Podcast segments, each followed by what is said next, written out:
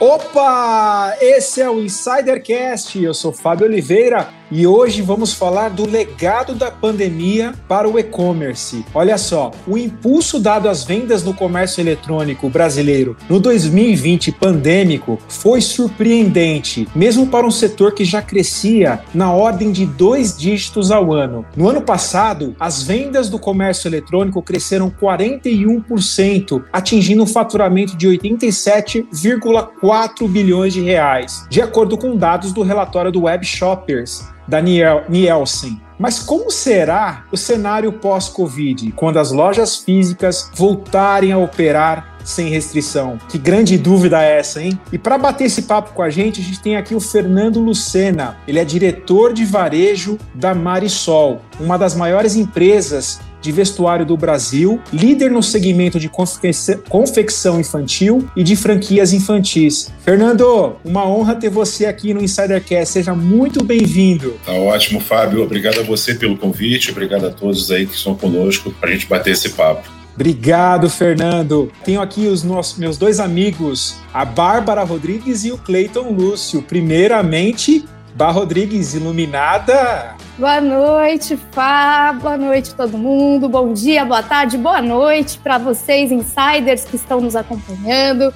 Sejam bem-vindos a mais um episódio. Fernando, seja muito bem-vindo ao Insidercast. E a gente vai falar de uma marca que mora no coração de muita gente. Estava brincando com o Fernando aqui no nosso bastidor, vendo a Lilica. Para quem está só ouvindo a gente, corre lá no nosso YouTube para ver também. Ele tem um pôster da Lilica Ripilica na, na sala dele ali. Que memória afetiva gostosa que a gente vai trazer hoje nesse episódio. E aí, Cleiton, tudo bem com você? Onde você está hoje? Por onde anda este ser iluminado? Seja bem-vindo, Cleiton Lúcio. Oi, Bá, muito obrigado. Ah, tô em Santos, né? Fernando, muito obrigado por estar nos convite e também muito obrigado, Fábio, por participar desse Insidercast. É, realmente, esse é um tema muito interessante, até porque eu já trabalhei com bastante vendas online. Para começar, eu queria te fazer uma pergunta, Fernando. Como que o e-commerce vai se comportar depois da pandemia? Depois que a pandemia passar e a gente torce que essa pandemia passe muito depressa, as lojas físicas elas vão trabalhar sem restrições. E a minha pergunta é a seguinte: essa tendência que nós falamos no começo do episódio de forte crescimento nas vendas online, ela deve se manter? Ela vai se permanecer? Eu te pergunto isso pelo seguinte, né? Segundo a consultoria da Nielsen, ela projetou que as vendas online devem continuar com uma forte expansão, de pelo menos 26% esse ano. E esse número já é expressivo por si só. Mas a gente tem que lembrar também que esses 26%, 26% é em comparação ao 2020, que já foi um ano com uma forte expansão. Então eu queria saber de você, Fernando. Essa tendência vai continuar mesmo? Cleiton, olha só, eu sou suspeito para dizer, porque eu confesso a você que eu sou, assim, não somente apaixonado por varejo, como apaixonado pelo varejo físico. Respeito de joelhos o varejo do e-commerce é, e todo que envolve aí as vendas realizadas fora da loja. Mas eu acho que a gente tem algumas premissas que são assim interessantes da gente levar adiante num bate-papo como esse. Primeiramente, eu, não acredito que existam clientes de determinados canais. Eu acho que o cliente ele é da marca e através da sua conveniência, através da escolha que ele pode ter, ele vai acessar um determinado canal em detrimento de outro. Então, em, em cima disso, eu acho que o, o Econ ele já estava aí convivendo com a gente há muito tempo. E a pandemia, ou esse período que a gente está vivendo aí desde o fatídico dia 18 de março do ano passado, eu acho que na verdade foi um grande catalisador, um acelerador desse comportamento, onde o cliente ele já tinha uma tendência de cada vez mais experimentar comprar fora da loja, comprar de uma outra forma em horário alternativo e de forma talvez mais conveniente para ele. E aí, junto com essa, digamos assim, com esse comportamento, você teve também uma limitação. Então, mesmo aqueles que ainda estavam adiando a sua decisão de comprar online, viram ali naquele momento que com lojas fechadas, com varejo completamente fechado, se eu tiver que comprar, eu vou ter que comprar online. E experimentaram. E realmente hoje, com todas, com todos os formatos e com todas as facilidades que você tem, com toda a maior confiança do consumidor em comprar online, é um tipo de hábito que não é difícil de ficar, digamos assim, enraizado. Então, assim, eh, voltando à sua pergunta, eu acho que isso já é um fenômeno que a gente convive há muito tempo Eu acho que tem espaço para as duas coisas. Sem dúvida nenhuma, eu acho que o varejo físico vai perder algum espaço para o e-commerce, mas não é para alguma vantagem competitiva que o e-commerce tenha, mas eu acho que é por uma mudança de comportamento efetivo que o consumidor vai ter. Eu acho que, independente da Covid, se Deus quiser, a gente está na reta de saída desse, dessa catástrofe que aconteceu no mundo inteiro, que gerou tantas perdas para a gente, que gerou tanta notícia triste, a gente está quase se livrando disso. Já tem uma vacina que está avançando, graças a Deus, aí a, grande, a largos passos. Mas, de certa forma, eu acho que algumas coisas não vão voltar atrás. Então, hoje, uma conversa que eu tenho quase que diariamente com alguns empreendedores, com alguns administradores de shopping, é que, assim, é impossível acreditar que o shopping vai entregar o fluxo que ele entregava antes da pandemia, porque definitivamente algumas pessoas ainda vão ter um comportamento receoso de frequentar lugares fechados, de sair, de badalar, de bater perna para um shopping ou bater perna numa rua, depois desse trauma que a gente está vivendo aí, que já, já completou mais de ano. Então, nesse sentido, Cleiton, eu acho que assim, Vai ter avanço? Vai, do, do, do Econ. Mas vai ter o espaço ainda da loja física. Se a gente olhar para alguns mercados que são bem mais desenvolvidos do que a gente, no que diz respeito ao e-commerce, quando você compara as cifras do e-commerce com o do varejo físico, a proporção ainda é muito pequena. Eu diria para você que até ano passado nos Estados Unidos, tira a pandemia porque é um fenômeno que vai ficar fora da curva e ele vai distorcer a nossa análise. Mas você, em condições normais de temperatura e pressão, o e-commerce, ele não representa representa dois dígitos, por exemplo, de, do que é o varejo tradicional. Claro que você considerando todo o varejo, né? Se você,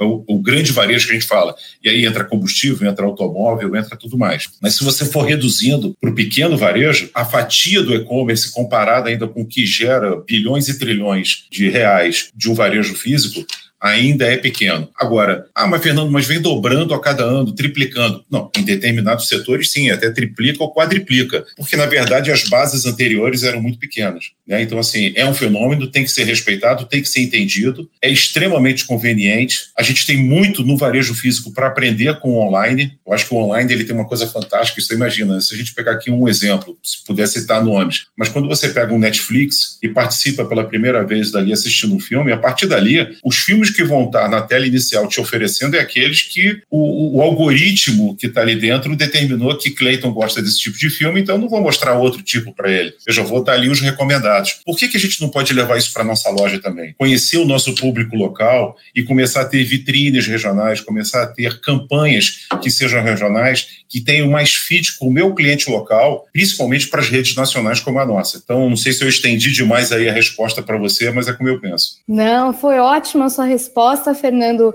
É, é, muito legal ver também esse movimento de entendimento do consumidor, né? Como você acabou de citar o exemplo da Netflix, puxando para o varejo, né? E um outro dado que a gente tem aqui também, da Associação Brasileira do Comércio Eletrônico, é que foram criadas 150 mil lojas virtuais entre abril e setembro de 2020, superando a previsão total do ano, né? Antes da, da gente falar da crise sanitária, enfim. Eu queria saber de você entre outros motivos dessa expansão que a gente já citou aqui, está o ingresso de novos consumidores ao mundo das compras digitais, a experiência, a comodidade oferecida para o cliente, né? Do, do, momento que ele compra até o produto chegar na casa dele e a margem de expansão né, nessa compra virtual, enfim. Eu queria saber de você sobre o desempenho do setor em relação aos outros países. Você acha que a gente está a gente já mencionou muito aqui na tua primeira resposta, né? Queria, na verdade, que você aprofundasse um pouco dessa expansão em terras brasileiras. Veja bem, Bárbara, esse fenômeno de lojas virtuais, eu acho que tem muito a ver com o que a gente estava conversando agora, que foi a alternativa que nós encontramos, né? Então, vou pegar aqui o exemplo da Marisol. A Marisol, nesse, nessa semana do 18 de março de 2020, se viu bloqueada nas duas pontas, né? Porque nós somos indústria e varejo. E da noite para o dia, você teve ali o impedimento de prosseguir em termos de receita, né? Então, você teve ali a torneira da receita completamente lacrada, mas algumas despesas continuariam a acontecer, obviamente. Até para um franqueado, para um um lojista,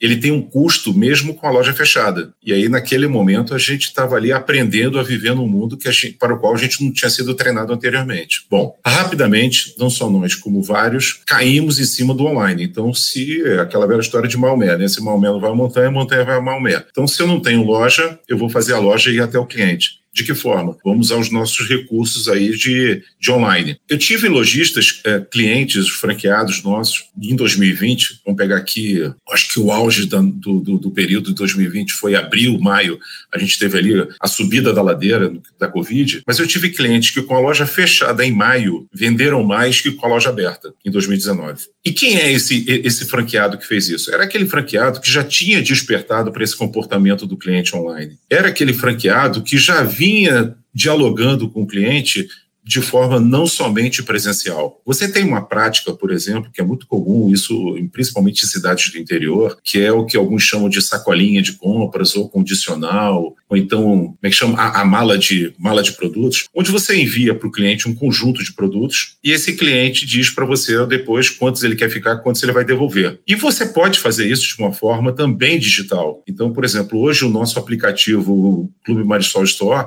ele permite que eu faça exatamente a mesma sacolinha para o meu cliente, que eu mande para ele virtualmente para a Bárbara, os produtos que eu conheço a Bárbara, sei do gosto da Bárbara, sei do, do lifestyle da Bárbara, e eu vou mandar para você produtos que eu acho que tem match com isso. E ela vai fazer a escolha dela virtual, vai fazer a compra dela virtual, e eu vou enviar para sua casa. Então, assim, isso hoje eu diria para você que praticamente a gente já está num oceano vermelho disso daí, já não tem grandes diferenciais que a gente está fazendo ou deixando de fazer. E hoje, qual é o grande diferencial? É como está sendo feito. É, eu acabei aqui de de ter participado de uma reunião que mais uma vez a gente está falando do assunto de live commerce e o live commerce está crescendo de uma forma assim espantosa. Então já tem live commerce que já não é live porque já está gravado, então não está nem mais live a coisa. Então você já acessa ali o site e assiste a live de commerce de ontem e compra coisa que ontem foi exibida que por acaso você não pode assistir. Então o que, que eu estou querendo dizer com isso? Eu acho que isso ainda vai crescer bastante. Eu acho que cada vez mais gente vai se integrar. Agora qual é a grande preocupação que vem com isso? Varejo físico, varejo virtual virtual, Bárbara, é o que a gente tem como palavra de ordem, pelo menos para a gente aqui dentro da Marisol, que é o omni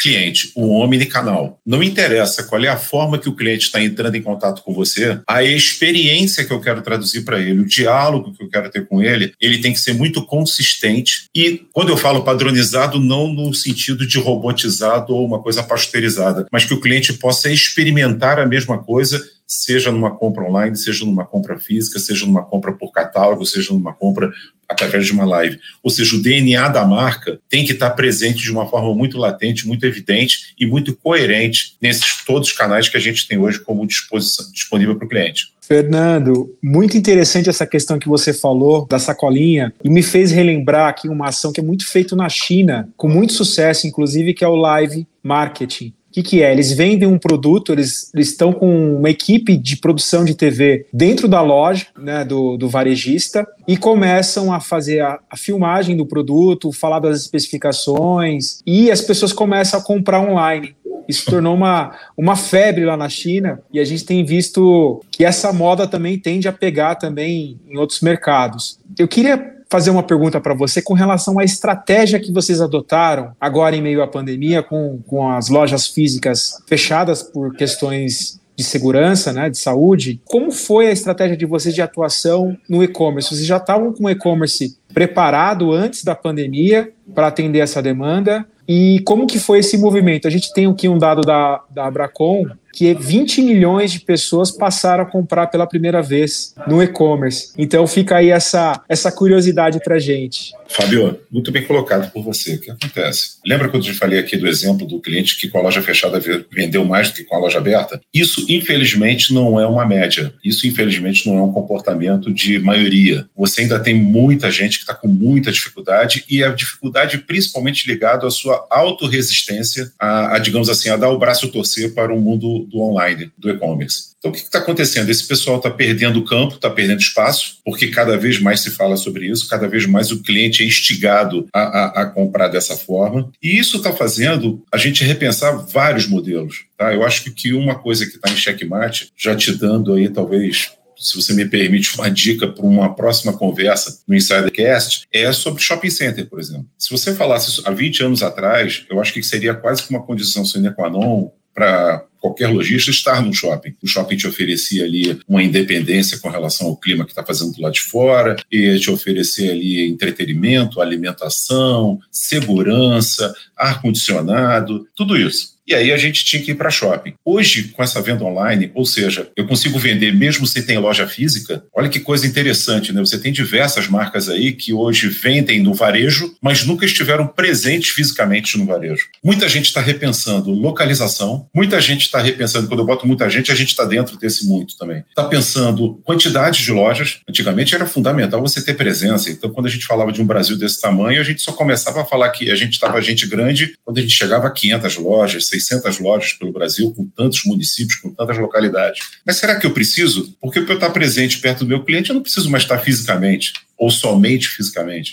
Outra coisa que é um outro fenômeno que surge é o chamado Dark Store. Isso começou com o conceito de Dark Kitchen, né? principalmente com, os hambúrgueres artesanais e outros deliveries que podem ser feitos, onde essa cozinha pode estar situada num lugar completamente, digamos assim, não convencional quando a gente olhava para o passado. Portanto, eu posso ter aqui nessa sala que eu estou, do nosso escritório aqui em São Paulo, eu posso ter o meu estoque, meu inventário de produtos aqui, posso fazer meu trabalho completamente através do online, os clientes comprarem comigo e eu usar qualquer tipo de logística aí, desde um rap ou, ou um log ou o próprio correio para poder entregar para você. Ou eu mesmo pego meu carro e vou até a sua casa e deixo o produto com você. Com tudo isso, eu acho que alguns modelos estão sendo rediscutidos dentro do varejo. Agora, é importante realmente, quem ainda não despertou, quem ainda não está fazendo, e eu diria para você, não precisa estar tá fazendo de uma forma profissional. A, a, gente tem hoje gente que com um ring light daquele e, e com o seu iPhone, eu acho até que preferencialmente deveria ser de uma forma mais natural possível, sem muitas produções e estúdios é, cinematográficos, mas fazendo de uma forma natural, é isso que o cliente quer. Ele quer autenticidade, ele quer proximidade, ele quer informação, ele quer conveniência, ele não quer superprodução visual e ninguém precisa pagar aqui uma super agência de marketing para fazer. Eu acho que com um pouquinho de bom gosto, cuidado e principalmente prática, cada vez mais pessoas vão fazer e cada vez mais clientes serão engajados a comprar dessa forma. Fernando, eu queria falar um pouquinho sobre o Omnichannel. Você até comentou com a Bárbara na pergunta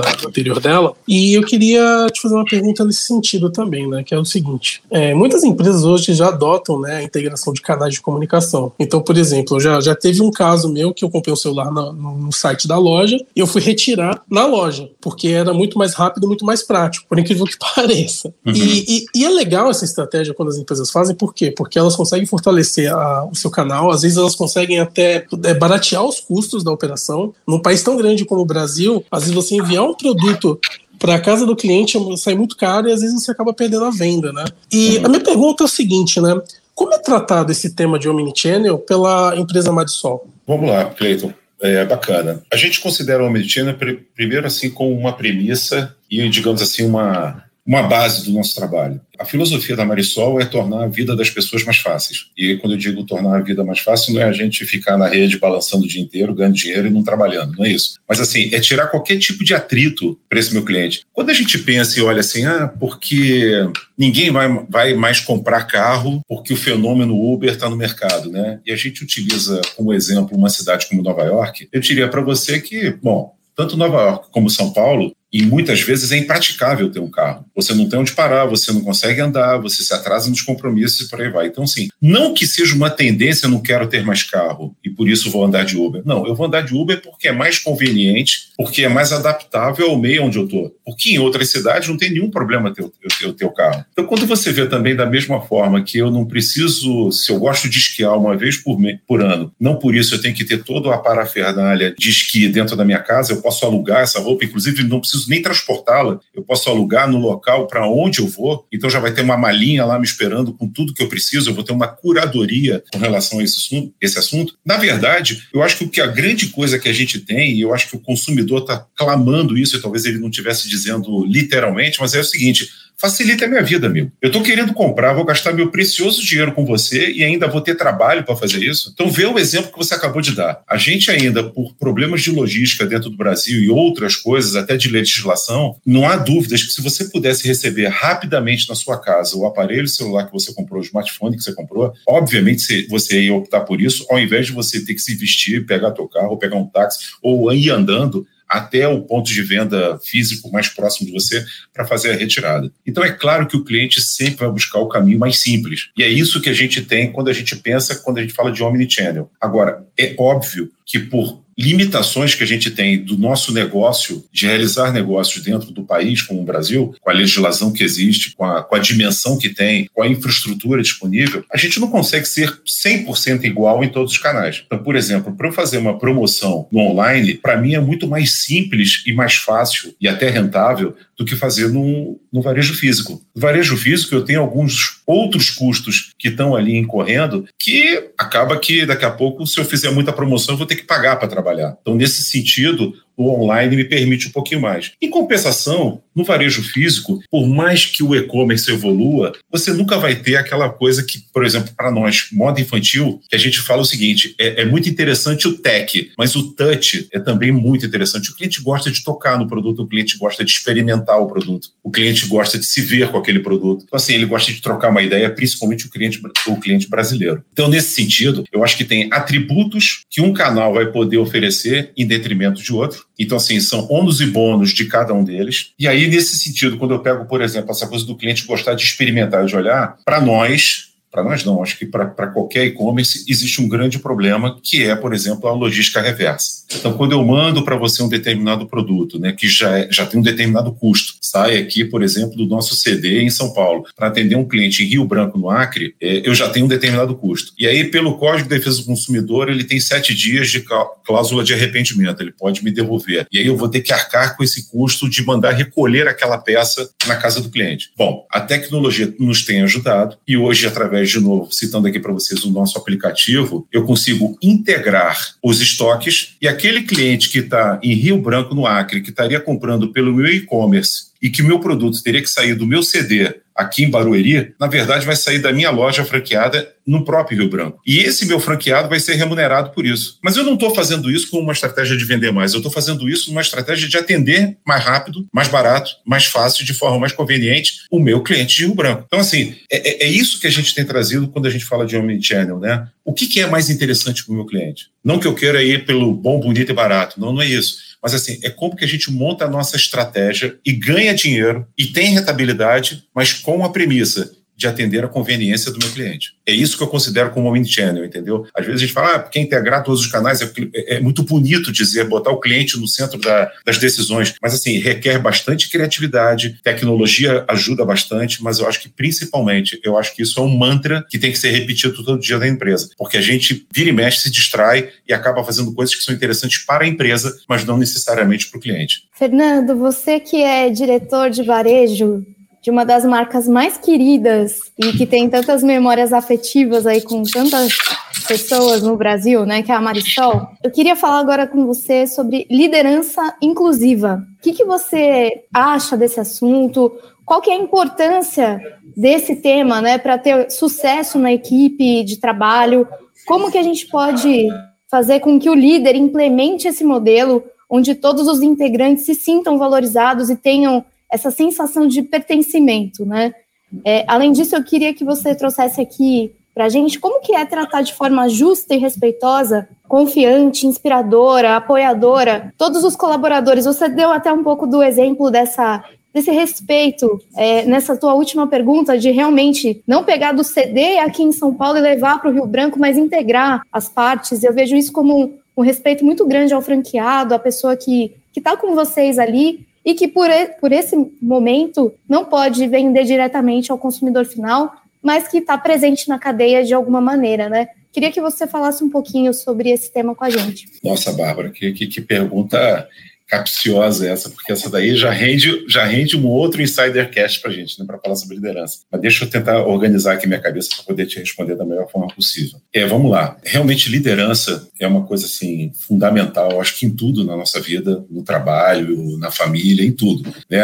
As diferentes formas que a liderança se manifesta. Mas aqui, centrando no nosso negócio, foi muito importante a gente ter ali uma, uma atitude de líder assim que esse problema caiu no nosso colo, né? Nem eu, nós aqui, Fábio, você, Cleiton, a gente não escolheu participar dessa realidade, mas essa realidade se apresentou para gente. Então a gente teve que ter, primeiro, muita resiliência, né? E ao mesmo tempo que a gente tinha resiliência, a gente sabia o seguinte, cara, não adianta só a gente prender a respiração e aguentar. A gente vai ter que, percebendo que começou, né? Como é que começou março, começou abril, maio, e esse ano que a gente foi vivendo até o Natal, a gente começou a ver cada vez mais que, olha, cara, certas coisas não vão voltar ao que eram, vão mudar definitivamente. Certos comportamentos, certos pensamentos, certas atitudes, certos valores e por aí vai embora. Então, assim, a gente vai ter que dar uma reinventada em certos aspectos da empresa. E para você reinventar e para você ser efetivo e para você ser consistente, a gente também reconheceu rapidamente que sozinho a gente não ia fazer milagre nenhum. Não adianta a gente importar aqui para dentro da nossa empresa agora, a peso de ouro, o maior líder, o melhor consultor, porque, assim, nada vai substituir a força do todo. E a primeira coisa que a gente fez foi esse exercício de empatia, de realmente exercitar se colocar no lugar do outro. Então, eu vou te dar um exemplo aqui, aquilo que eu falei. Cessou a receita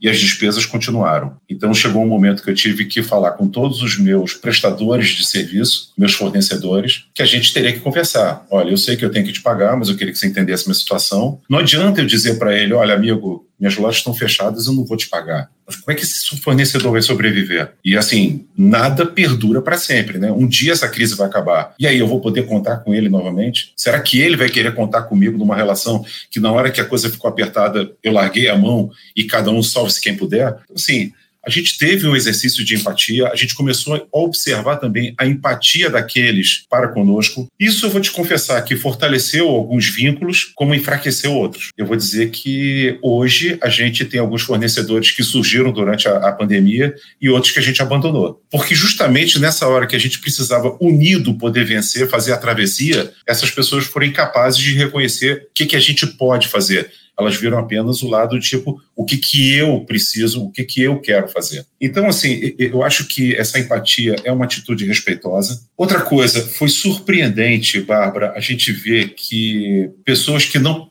tinham protagonismo dentro do nosso processo, apareceram com iniciativas, com ideias e com vontade de realizar, de colaborar. Foi muito bacana. E te confesso que também outras que a gente esperava que tivessem uma atitude mais, mais de liderança ficaram perdidas, ficaram, entendeu, completamente paralisadas pelo que estava acontecendo. Então, assim, foi uma coisa que atingiu as pessoas de uma forma muito profunda. Eu diria para você que, assim, é, março e abril do ano passado foi um momento muito triste, né? Tal como esse que a gente está vivendo hoje e que nesses três meses do ano a gente conseguiu superar, por exemplo, o número de perdas que a gente teve durante todo o ano passado, é um momento muito triste, é um momento onde o problema chega muito perto de você, então está na sua família, está no amigo. É, é um momento onde a gente tem que falar novamente de gente que está fechando empresa, gente que está perdendo o emprego. Então, assim, nesse momento, de novo, eu acho que o líder se faz necessário. Eu acho que o líder tem que, se não é um momento onde a gente pode, digamos assim, se convencer do que está acontecendo, é difícil convencer, né?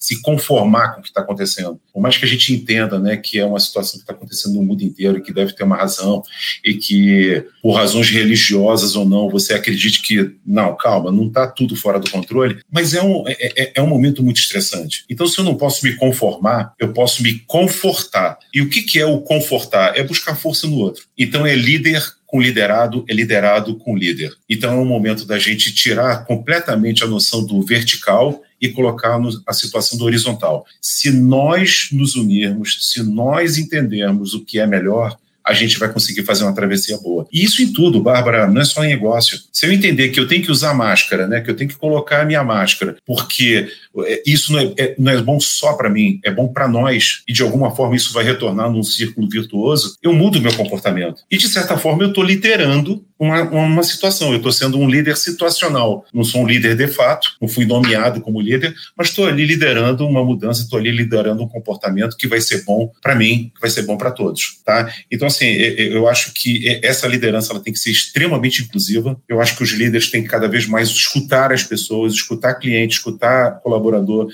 escutar parceiro comercial. E com toda essa mistura, com todos esses ingredientes, a gente vai tentar formar o prato melhor, entendeu? É, não que a gente tenha que fazer a vontade de todos, é, não que tenham que ser todos tratados da mesma forma. Eu também não acho que isso é uma forma de justiça, tratar todo mundo de forma igual, porque as pessoas são, são diferentes. Então, acho que cada um tem que ser tratado de forma igual, respeitando a proporção da sua desigualdade. Então, eu, acho, eu acredito muito em meritocracia, eu acredito muito que aqueles que têm iniciativa, que aqueles que fazem mais merecem mais. Né? Eu não gosto dessa coisa de botar uma régua e oferecer tudo igual para todo mundo. Eu não acho que, que é por aí, entendeu? Eu acho que realmente as pessoas merecem, digamos assim, ter retorno sobre aquilo que faz. O que não quer dizer também que eu acho que eu sou completamente assim, what you pay, what you get, entendeu? Então, assim, você só recebe por aquilo que você pague. Não, não é isso. Eu acho que é, é, é uma forma natural da gente ensinar as pessoas a querer participar mais. Então, assim, infelizmente, muita gente perdeu o emprego porque a gente teve que cortar gente, porque a gente tinha que diminuir despesa, porque a conta literalmente não fechava, a coisa não ficava de pé. Mas, infelizmente, muita gente perdeu o emprego, não foi por contenção, tanto porque eu estou substituindo a pessoa, né? Então, eu estou voltando para a despesa. Mas perdeu pela sua incapacidade de se adaptar a novos momentos, a, a, a se mostrar resiliente, a se mostrar, digamos, criativo para manter uma produtividade ou criar uma forma de produzir diferente daquela do passado. Ou seja, é aquela pessoa que prefere que a solução venha até ela, ela não se mostra disponível para correr atrás. Fernando, achei muito interessante você tratar desse tema da empatia, né? De se colocar no lugar do outro, entender a situação, estender a mão. E você falou num sentido muito amplo, né? Não só dentro da sua equipe, mas também da sua rede de parceiros. Os varejistas que realmente são os que mais estão sofrendo com, com esse período desafiador, com lojas fechadas, shoppings fechados. E o fato de uma grande marca, um grande parceiro de longo prazo, estender a mão e se colocar no lugar desses parceiros, tenho certeza que vai ficar muito marcado na memória de cada, de cada parceiro que lida com a Marisol. Parabéns pela iniciativa de, estar junto com eles nesse momento e eu tenho certeza que as relações vão estar muito mais fortificadas, fortalecidas após esse período. Em linha com tudo que você falou da questão da meritocracia, da questão da empatia e da inclusão, eu queria que você desse três dicas para os líderes serem mais inclusivos e melhores nas suas funções aí no mundo corporativo. Bom, beleza, Fábio. Então agora você ficou contagiado aí pela Bárbara e fazendo as perguntas que são. A pergunta é simples, mas a resposta é complicada. Né? Eleger três características, vamos lá. Bom, para facilitar a minha vida, eu vou ficar com a primeira, para ser um pouquinho coerente com a própria empatia. Eu acho que, eu acho que o bom líder, se a gente pegar toda a literatura aí disponível e experiência daqueles que são ditos os grandes líderes, a gente vai ver realmente ótimos exemplos de empatia, né? Que não tem nada a ver com simpatia, que uma coisa até que eu comento com, com, com, com o meu time e com os meus liderados, é que a gente, se parar para pensar em professores que a gente teve na vida, aqueles com quem a gente mais aprendeu, aliás, não só professor, né? Com qualquer pessoa, aquela que você hoje deve muito do que você é e do que você tem, você deve a essa pessoa, você provavelmente vai lembrar de pessoas que exigiam muito de você, de pessoas que eram muito rigorosas rigorosas com você. Então, assim, não tem nada a ver ser empático com ser gente fina com as pessoas, entendeu? Isso é uma questão muito mais de cordialidade, educação e por aí vai. Mas eu acho que a empatia é o primeiro ponto. Eu acho que essa capacidade de saber se colocar no lugar do outro é, é fantástico. E para liderar um time, o time ele reconhece isso automaticamente. Então ele se sente muito mais é, guiado do que conduzido. Ponto número dois: a gente está vivendo um momento, cara, de muita distração. É muita notícia, é política, é economia, é saúde, é muita coisa acontecendo. E eu acho que uma outra característica que agora a gente vai ter que buscar fortalecer é a, a competência, é a virtude do foco, saber manter foco. Eu vou pegar aqui uma frase do nosso querido Mário Cortella. Ele fala que prioridade não tem plural. Quando você diz que tem mais de uma prioridade é porque você não tem nenhuma. Então a gente vai ter que ser, digamos assim, bastante seletivo naquilo que a gente está escolhendo para nossa vida, como estratégia para o nosso negócio. Ser, digamos assim, muito fiel, muito disciplinado a se manter nesse foco. Eu acho que também o momento agora está pedindo muita disciplina da gente. Você vê quanta gente relaxa depois que toma a segunda vacina, entendeu? Quanta gente relaxa porque acho que melhorou, então não preciso mais usar máscara, eu não preciso mais passar o meu álcool gel. Assim, essa disciplina de manter o foco vai realmente fazer a gente sair melhor do que a gente entrou nessa. Então, empatia, foco. A terceira, Fábio, como eu vou te dizer, tá pesado, né? O ano de 2020 está pesado e esse primeiro trimestre aí, quadrimestre, né? Porque já estamos em maio já, né? Abril já está indo. Eu acho que cada vez mais a gente tem que buscar prazer naquilo que a gente faz, com aquilo que a gente trabalha. Buscar realização, realmente estar tá junto de uma marca que diga alguma coisa para você que você acha que tem a ver contigo, numa empresa que que, digamos assim, existe propósito misturado ao teu propósito, entendeu? Que tem ali uma combinação, que tenha um match legal. Convivendo com pessoas, eu não preciso ser amigo das pessoas, mas tem que ser agradável, porque hoje muitas vezes eu fico dentro da empresa mais tempo do que eu fico em casa. Então eu tenho que gostar, eu tenho que aprender no mínimo a conviver com essas pessoas. Não pode ser um sacrifício para mim, porque senão vai estar se tornando insuportável trabalhar. Então acho que buscar um pouquinho de prazer no trabalho, de diversão no trabalho, eu acho que é bom para o líder e é bom para aqueles que ele lidera. Se ele conseguir trazer um pouquinho mais de diversão para o dia a dia, de alegria para o negócio, é, e, e dá para trabalhar de forma prazerosa, mesmo diante de uma situação desagradável. O que eu costumo dizer é o seguinte: se você perguntar para um jogador de futebol o que, que é sucesso, é fazer gol. Se você perguntar para um médico é salvar uma vida. São situações completamente diferentes, com um estresse completamente diferente. E assim, mas no fundo, no fundo, todo mundo quer se sentir bem naquilo que faz, quer se sentir realizado, completo naquilo que faz. Então, acho que também deveria ser uma outra competência que o líder deveria buscar: ser feliz e fazer os outros felizes. Que resposta, hein? Eu gostei muito da sua resposta, Fernando. Realmente, a gente precisa trabalhar em ambientes onde a gente sinta prazer e realmente buscar a felicidade acima de tudo, porque a vida é muito curta para a gente ficar se estressando com, com, muitas coisas, né? Fernando, eu queria agora fazer uma pergunta um pouco mais leve. é... Pô, obrigado, Cleiton. Mas assim, eu queria agora, como a gente costuma fazer aqui no Insidercast, é tirar um pouquinho o crachá e falar um pouco do Fernando ser humano, né? Porque a gente costuma ver é, nas entrevistas que a gente fala muito de números, muito de dados, muito de vitórias, muito de conquistas. Mas a gente percebe o seguinte, né? Que por trás de cada grande profissional existe um grande ser humano. E a gente queria conhecer um pouco mais sobre o Fernando. Então eu queria te fazer essa pergunta da seguinte maneira, né? Quais foram os seus maiores desafios profissionais e como você superou cada um deles? Você pode falar um pouquinho pra gente? Olha, não faltou desafio, cara. Teve aí um cardápio farto, né? Teve desafio para dar e vender, cara. Eu acho que até hoje, mas principalmente no início, né? O que, o, o que, eu acho que hoje 21 tem diferente de 20? Acho que primeiro 20 foi inusitado. Eu acho que 21 a gente está vivendo um problema que a gente já conhece há mais de um ano. E, sinceramente, muitas vezes aumentado pela nossa falta de disciplina e de obediência a determinadas mudanças de comportamento que a gente deveria ter. Então, essa é a primeira coisa. Uh, número dois, eu acho que a gente tem agora uma notícia que a gente não tinha lá no ano passado, que é a luz no final do túnel, que é a tal da vacina. Então, assim, completamente apolítico, apolítica a minha posição, cara, tem uma luz no final do túnel. Se você me perguntasse isso há exatamente um ano atrás, eu ia falar assim, Cleiton, cara, não sei, cara, eu tô completamente perdido, porque eu tô, sendo chamado a responder uma porção de coisa que eu nem entendi a pergunta mesmo. Eu tenho uma porção de indefinições, não sei como é que vai ser o dia de amanhã, semana, não sei como é que eu vou fazer para pagar a próxima conta, e no entanto estou aqui recebendo uma porção de demanda e de gente que está esperando a minha, a minha definição para poder se posicionar. Então isso gerou,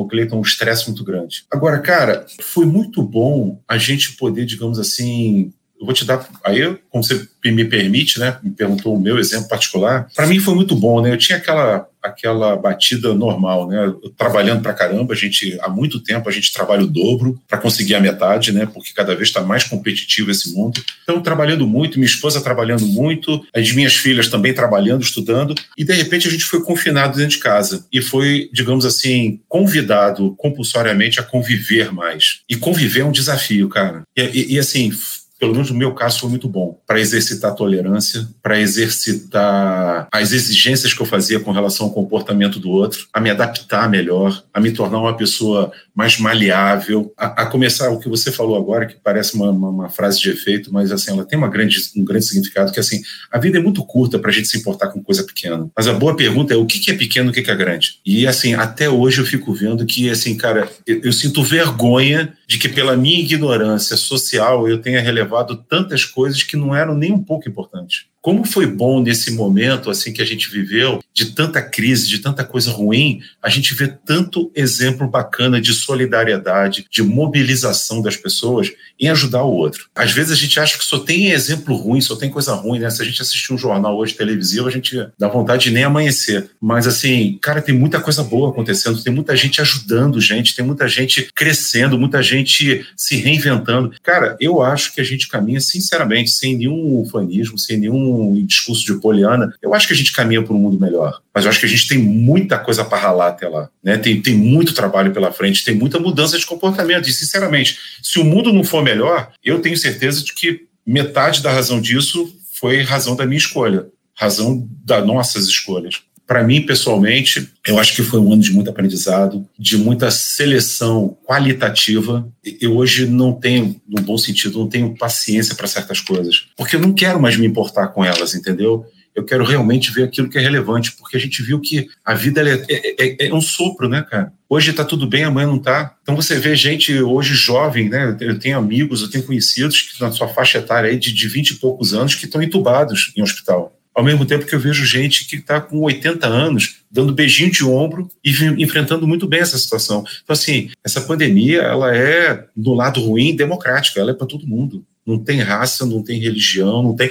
É claro que tem aqueles que estão mais expostos, mas que podem se cuidar, e graças a Deus a gente está tendo tecnologia. Me lembro que ano passado a gente achava que nossa vacina, se vier, vai vir daqui a dois, três anos, e a gente está vivendo isso um ano depois. Fantástico, sabe, cara? Eu acho que é, a gente está vivendo um, um misto de emoções durante um mesmo dia que é estressante por um lado, mas é, é fantástico por outro, né? É, você vê gente morrendo e gente sendo salva através da própria tecnologia, através da, do próprio avanço tecnológico humano. Então, assim, isso motiva, isso mostra pra gente que é possível, que a gente, a gente é mais forte do que a gente imagina, que a gente aguenta muito mais pressão do que a gente poderia imaginar. E aí só uma coisa compulsória como essa para nos colocar a teste mesmo. Isso mostra pra gente o quanto a vida da gente é efêmera, né, Fernando? quanto ah. realmente é. Num dia a gente está aqui batendo papo, no outro dia a gente não sabe qual que vai ser o, o nosso caminhar, né? E assim como esse episódio também foi muito rápido, Infelizmente, a gente está chegando no final. Eu queria que você deixasse para a gente a sua mensagem para os insiders, seu insight final aqui para quem está assistindo e ouvindo a gente, e as suas redes sociais também, para quem quiser bater um papo com você, quiser conhecer mais da tua trajetória profissional. Então, esse é o meu último pedido, sem perguntas capciosas e com respostas simples e objetivas. Joia, Bárbara. É, até isso eu aprendi também, eu não era um heavy user aí de, de redes sociais, mas aí, bom, tô lá no tradicional LinkedIn, tô lá no tradicional Facebook, Fernando Lucena você me encontra, no Instagram, no Lucena underscore FC. E olha, sinceramente, eu acho que hoje é, é, é um desejo, é um pedido e é um é um conselho, se me permitem aqui, como frase final. Seja feliz. Eu acho que vai ser bom para você e vai ser bom para todo mundo que estiver ao teu lado. É muito bom conviver com gente feliz. É muito bom. E felicidade não tem nada a ver com dinheiro, felicidade não tem nada a ver com posição social, não tem nada a ver. Ser feliz é saber encarar um problema de uma outra forma, entendeu? Eu vejo tanta gente que tem tão menos que a gente e reclama tão menos que a gente. Então, assim, é reclamar menos, ser mais feliz, ter mais luz, assim, para poder dar aos outros que convivem com você. E aí, esse é um círculo virtuoso, né? Você acaba recebendo de volta aquilo que você oferece. Fernando, muito obrigada por esse bate-papo maravilhoso. Eu estou aqui, assim, prestando muita atenção em tudo que você foi trazendo para a gente. Eu queria te agradecer por aceitar o nosso convite, por compartilhar com a gente tantos insights legais. Uma coisa que ficou marcada para mim, muito forte do que você trouxe para a gente, foi confortar é buscar a força no outro. Eu acho que isso traduz muito bem o que é empatia. Esse episódio inteiro mostrou para a gente que uma andorinha só não faz verão. É, realmente a gente precisa um do outro, é, seja no campo profissional, seja no campo pessoal. A gente não vive uma vida sozinho, né? A gente pode ter a solitude de estar sozinho em momentos chave, mas a gente precisa do outro nessa caminhada, né? E agora você finalizou falando sobre felicidade, me veio é, um trecho de uma música aqui à cabeça que fala que felicidade é um fim de tarde olhando o mar. É isso, a felicidade está nas coisas simples, nas coisas que não têm valor material, não tem valor externo, né? É uma felicidade realmente interna de cada um. E às vezes o que é felicidade para mim pode não ser para você. Por exemplo, eu posso amar chocolate e você, ou quem está ouvindo a gente, falar, putz, chocolate, eu detesto chocolate. É isso, às vezes a gente se pega tão feliz num, num dia e às vezes tão triste no mesmo dia por tantas coisas. O ser humano é realmente um bichinho falho e inconstante, mas a gente tem que aprender com essas nuances da vida, como uma pandemia, por exemplo, qual que é o rumo, qual que é a direção que a gente quer tomar, né? Então, foi realmente um bate-papo inspirador, cheio de insights. Queria mais uma vez te agradecer, agradecer aos nossos insiders que estão sempre aqui com a gente, nos acompanhando, agradecer aos meninos, Cleiton e Fábio. Cleiton, agora é com você. A gente se encontra numa próxima. Ai, que legal. Caramba, Bárbara, ficou complicado agora finalizar. Assim, eu tive alguns insights durante o episódio e eu gostaria de compartilhar com vocês. Né? O primeiro é o seguinte: a pandemia tornou o e-commerce algo acessível a todas as gerações. E é muito engraçado isso pelo seguinte: é, durante o episódio eu fui lembrando que, por exemplo, a minha mãe aqui, com 60 anos, ela compra agora virtual as coisas. E às vezes ela me pede alguma ajuda aqui a colar, mas ah, hoje ela precisa muito mais da internet. Ela já perdeu aquele hábito de ir nas lojas. Mas é claro, sempre que tem uma oportunidade, sempre que é possível, ela gosta de ir na loja porque é um hábito. E assim, é, nenhuma das duas, das duas formas de compra vai anular a outra, né? Por exemplo, os shoppings eles vão perder um pouquinho sem movimento, mas assim, o hábito de ir ao shopping, o hábito de socializar no shopping, eu acho que isso a gente nunca vai deixar de fazer. E a gente tem saudade disso, né? Mas assim, o e-commerce é uma realidade que veio para ficar para todas as gerações. Outra coisa também é o seguinte, né? Como é interessante a gente poder unir parte física e a parte digital na mesma empresa, né? Então, por exemplo, quando você tem operações onde o físico e o digital se apoiam, essa empresa se torna muito mais forte e perene. É, você deu exemplos, do Fernando acabou dando exemplos de, por exemplo, como ele pode ajudar o franqueado dele através do Omnichannel. Isso é sensacional, porque você acaba ajudando uma parte da empresa que, por exemplo, estaria em maus lençóis por causa da pandemia. Por exemplo, lojas fechadas, mas ela tem um estoque ali, então a gente pode usar o estoque dela para vender para os clientes. E é muito legal isso. E outra coisa também que ficou muito forte para mim foi o seguinte: a pandemia ela veio para realmente mostrar as relações profissionais como elas são. E quando eu digo isso é o seguinte, se você tem um parceiro, esse parceiro ele vai se mostrar como parceiro para você durante os momentos de dificuldade. E quando você tem uma pessoa que parece ser parceira profissionalmente falando, ela também vai se mostrar durante essas dificuldades e ela vai meio que sair de lado, né? Então foi muito legal isso. E meu, falar sobre felicidade é algo assim sensacional. Eu voltei a estudar estoicismo recentemente porque eu senti essa necessidade. E uma coisa que eu sempre vejo quando eu estudo estoicismo é o seguinte, é, como o Fernando disse, existem pessoas que têm tão pouco, mas tão pouco, e tão menos do que a gente, e ainda assim conseguem ser felizes. E uma frase assim que eu gosto muito é o seguinte: podia ser pior, podia ser pior. Então às vezes eu me vejo reclamando de algumas coisas, ou vejo pessoas que eu amo próximas a mim reclamando de algumas coisas, e eu penso, é, é uma dificuldade, um desafio, mas podia ser pior a gente precisa de muito pouco para ser feliz e as coisas que nos fazem felizes são as coisas que o dinheiro às vezes não compra, na maioria das vezes. Como a Bárbara disse, né? Felicidade é, é ver um pôr, um, assistir um pôr do sol. Cara, tem tanta gente que queria poder enxergar. Tem tanta gente que poderia, que queria simplesmente poder desfrutar de um final de tarde. E às vezes a pessoa ela se pega em problemas que não tem por que sofrer com aquilo. Fernando, foi muito legal o bate-papo. Muito obrigado por, assistir, por aceitar o nosso convite. E Fábio, é com você. Obrigado, Cleito. Tô aqui arrepiado com tudo que você falou, com o que a Bárbara falou e que o Fernando falou pra gente aqui. E eu anotei aqui alguns pontos, alguns insights. Primeiro do conteúdo que a gente falou aqui do episódio, né? A questão da, do cliente, né? Se é físico, se é digital, se é o omnichannel, não importa. O Fernando falou assim: o que tem que ser feito é a conveniência ao cliente. O foco tem que ser o cliente ao final de tudo. E também na fase inspiracional, que o Fernando passou para a gente, ficou muito claro para a gente a questão da empatia, o foco. O foco eu concordo totalmente com o Fernando. A gente está imerso em um monte de notícia. Vamos evitar, gente, ficar só na notícia negativa. Isso deixa a gente para baixo. Vamos procurar alimentar a nossa mente com coisas positivas, isso transforma a nossa vida. Eu sou jornalista, estou evitando muitas vezes assistir o jornal que eu costumava assistir para não ficar alimentando coisas negativas, mudar a nossa mentalidade. A questão da prazer e realização foi o que a Bárbara falou, de olhar o mar. E eu tenho também o meu prazer e minha realização, que é simples, eu tomar um café da manhã com a minha esposa, seis e meia da manhã, para mim é uma realização gigantesca e dá um bom dia para ela trabalhar. E para quem estava acompanhando uh, o vídeo, conseguiu olhar lá um quadro atrás do Fernando que me chamou muita atenção. A gente acabou não falando aqui no episódio que estava escrito assim: vestir o corpo e a alma das pessoas. Eu acho que essa frase resume esse slogan da Marisol, mas resume o que foi esse Insidercast para todos nós. Bom, eu queria mandar um abraço para todos os insiders, para o Parbar, para o Fernando. Foi uma honra ter você aqui, Fernando, com a gente. Vou desligando a minha nave aqui e como não poderia deixar de falar, eu vou falar um fui.